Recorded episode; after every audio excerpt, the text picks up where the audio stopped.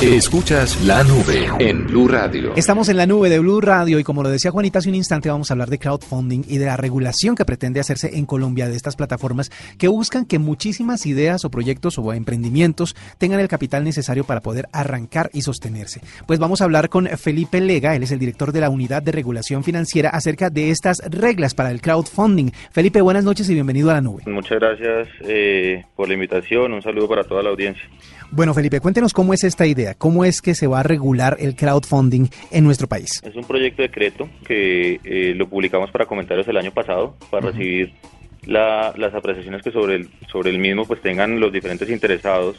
Eh, lo que estamos pensando allí es reglamentar eh, las plataformas de financiación colaborativa, como lo hemos bautizado, o crowdfunding, como se conoce en el mundo, eh, de forma tal que las personas interesadas en esta plataforma, bien sea porque quieran prestar el servicio o porque quieran utilizar este canal como mecanismo de financiación, tengan las reglas claras, sepan cómo es que se debería jugar este juego con unas reglas establecidas que le aseguren eh, continuidad en la operación, que aseguren unas, unas reglas de divulgación de información oportuna eh, que sean cumplibles y que sean todas en beneficio de los inversionistas que están entregando allí sus recursos para financiar proyectos productivos, como lo decías, eh, y por el lado de los proyectos productivos que están obteniendo a través de estas plataformas de financiación también sepan cuáles son sus obligaciones y los derechos que tienen eh, al acceder a estas plataformas. Bueno, actualmente este tipo de plataformas existen y funcionan bastante bien en Europa, en Estados Unidos, etcétera. ¿En Colombia van a tener las mismas reglas o vamos a funcionar de una manera distinta? Eh, nosotros nos guiamos mucho por la experiencia de estos países que mencionas. Hemos visto muy de cerca la experiencia del Reino Unido,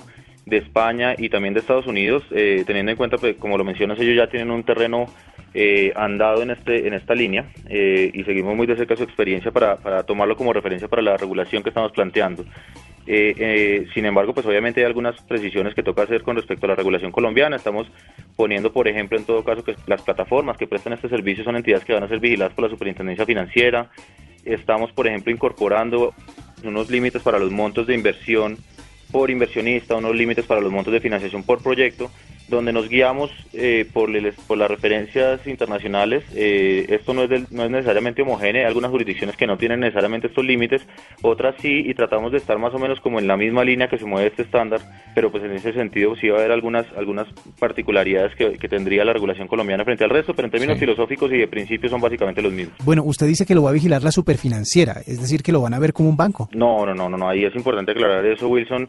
Eh, y, gracias por esta oportunidad. Lo que va a vigilar la Superintendencia Financiera es la plataforma que permite que las personas que se están juntando eh, logren encontrarse. Entonces, hay unas personas que tienen unos recursos que desean invertir y unas personas con unos proyectos productivos que quieren, que tienen esas necesidades de financiación y la forma de juntar esas dos personas, esos dos grupos de personas a través de esas plataformas que van a utilizar desarrollos tecnológicos, plataformas web, utilizan portales que pueden ser accedidos a través del celular, por ejemplo, las entidades que van a prestar este servicio de la plataforma como tal eh, son entidades vigiladas y por una sencilla razón y es no es que debe asegurarse como lo mencionaba al principio que la, la, forma como están prestando este servicio tenga una continuidad en su operación que no esté sujeto a que cualquier caída eh, en, la prestación de este servicio ponga en riesgo en algún momento la inversión de las personas, eh, asegure además, importantísimo, reglas muy claras de divulgación de información, porque es importante que las personas que están entregando sus recursos conozcan en todo momento el tipo de proyectos productivos que estarían financiando. En ese sentido es que va a ser la vigilancia de la superintendencia financiera y por eso es que no es nada que ver con la vigilancia que se predica de un banco comercial, por ejemplo, que tiene unas particularidades muy gruesas en cuanto a la administración de riesgo de crédito, por ejemplo, de la contraparte. Aquí la plataforma en ningún momento está poniendo en riesgo los recursos, los recursos está clarísimo que son del inversionista que bajo su propio riesgo y deseo los invierte para financiar un proyecto productivo. Y, la y, la, y la supervisión en ese sentido es respecto de la plataforma particularmente por lo que te estoy contando. Bueno, esta regulación que se va a dar en Colombia restringe el acceso de personas de fuera del país, de extranjeros, para que inviertan en, las ideas colombianas o no hay problema con eso? No habría ninguna limitación para los inversionistas, más, o sea, no, no habría diferenciación en los inversionistas frente a si son colombianos o extranjeros. Eh, entrarían a participar como inversionistas con los mismos límites que están en el proyecto de decreto. Eh, lo podrían hacer sin ningún problema. Eh, en medio de todo esto, eh, la gente que, que, aporta a diferentes proyectos, porque pues mucha gente quiere invertir en diferentes iniciativas, ¿esas personas tienen que reportar el origen de esos recursos? eso está sujeto a cualquiera de los controles de lavado de activos que hoy en día ya están vigentes para las entidades financieras. En la medida en que, por ejemplo, estos recursos vengan de la cuenta bancaria que yo tengo, pues simplemente el origen de mi recurso de la cuenta bancaria, que, en cuyo caso la persona o la entidad que ya se preocupó por verificar el origen de esos recursos fue el banco al momento de recibirlos.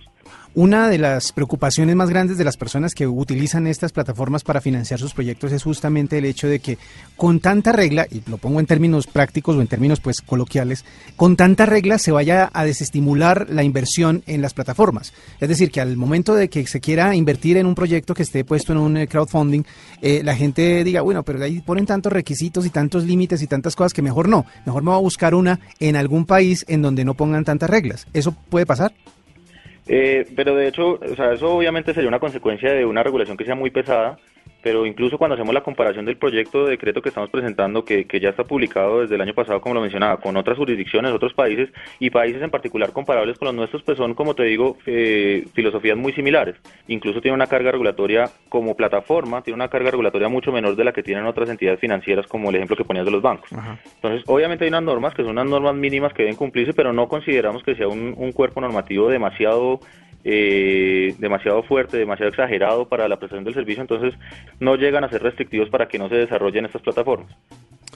Perfecto. Bueno, pues ya eh, queda claro para muchas personas, pero para los que de pronto siguen con dudas, ¿en dónde pueden encontrar el texto de este proyecto para que también hagan sus comentarios? Claro que sí. Eh, el plazo para comentarios ya se agotó. Sin ah, embargo, eh, en la unidad de regulación financiera, ni más falta, estamos siempre abiertos a tener este tipo de, conversaciones con cualquiera de los interesados. De hecho, la hemos tenido con, con varias de las industrias que han, que han mostrado un interés. en Colombia, de hecho, hay una asociación de las entidades fintech eh, que están agremiadas. Hay varios, varios gremios fintech eh, con los que nos hemos sentado a hablar y, hemos recibido su retroalimentación respecto de esta, de esta iniciativa. El texto en todo caso lo pueden encontrar en la página web tanto del Ministerio de Hacienda, que es www.minahacienda.gov.co, como en la página web de la Unidad de Regulación, www.urf.gov.co. En los proyectos de, de regulación los pueden encontrar. Eh, y también encuentran los datos de contacto para que envíen en todo caso cualquier apreciación que, quisieran compartir con nosotros. Bueno, perfecto. Es eh, Felipe Lega, el director de la Unidad de Regulación Financiera, hablándonos de todas las reglas que se van o que se quieren implementar para poder eh, utilizar las plataformas de crowdfunding en nuestro país. Así que a todos los que tienen proyectos en mente y quieren utilizar esas plataformas para financiarlos, pues ya saben que deben leer y consultar esta, este proyecto para que puedan también aclarar sus dudas y así hacer un mejor uso de estas plataformas. Felipe, muchísimas gracias por estos minutos aquí en la nube. Con mucho gusto, Wilson. Que estén muy bien. Esta es la nube de Blue Radio.